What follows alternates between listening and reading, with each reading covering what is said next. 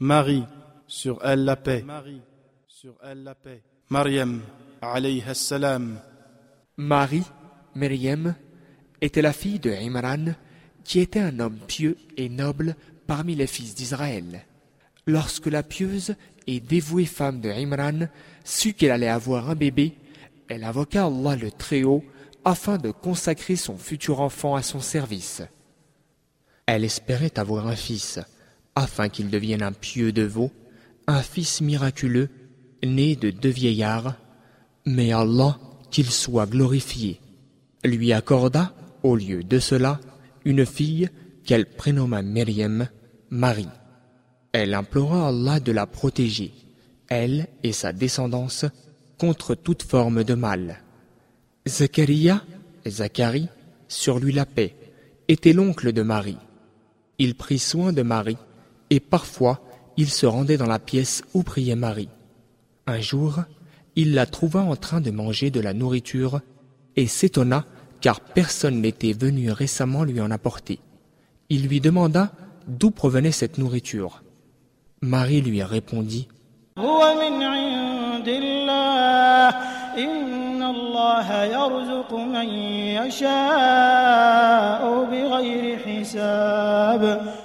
Cela provient d'Allah.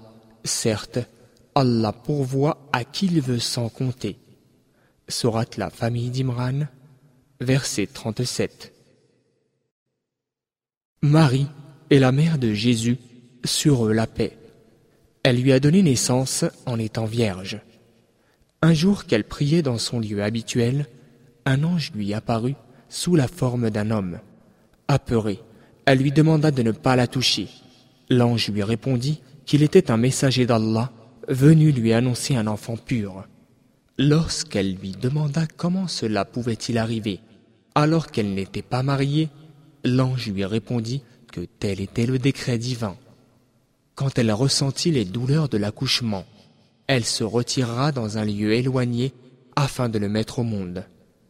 Après avoir recouvré ses forces, elle prit le bébé dans ses bras et marcha avec lui vers la ville.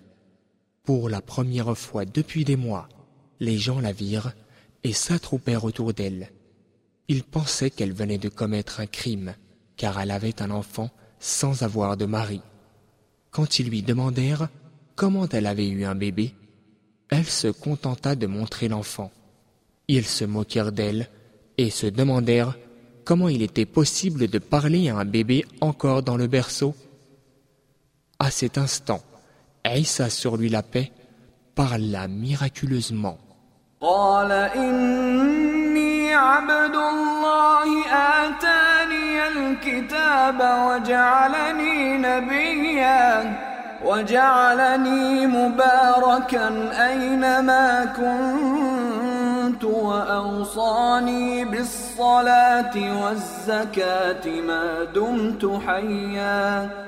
وبرا بوالدتي ولم يجعلني جبارا شقيا والسلام علي يوم ولدت ويوم اموت ويوم ابعث حيا Vraiment, je suis un serviteur d'Allah.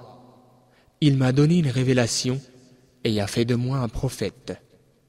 Il m'a béni où que j'aille et il m'a enjoint d'accomplir la prière et de donner l'aumône aussi longtemps que je vivrai. Il m'a ordonné d'être bon envers ma mère, et il n'a pas fait de moi un être violent ni méchant. Que la paix soit sur moi le jour où je naquis, le jour où je mourrai, et le jour où je serai ressuscité. Surat Marie, du verset 30 à 33. Abu Huraira, qu'Allah l'agrée, rapporte que le prophète, paix bénédiction d'Allah sur lui, a dit Aucun enfant ne naît sans que Satan ne le touche à sa naissance. À la suite de cela, il se met à hurler à cause du toucher du diable. Il n'y a que Marie et son fils Jésus qui n'ont pas été touchés. Abu Huraira ajouta alors Si vous le voulez, récitez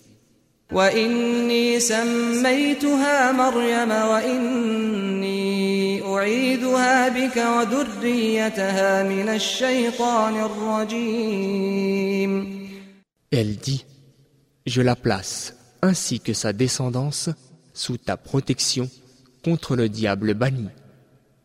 Hadith rapporté par Al-Bukhari.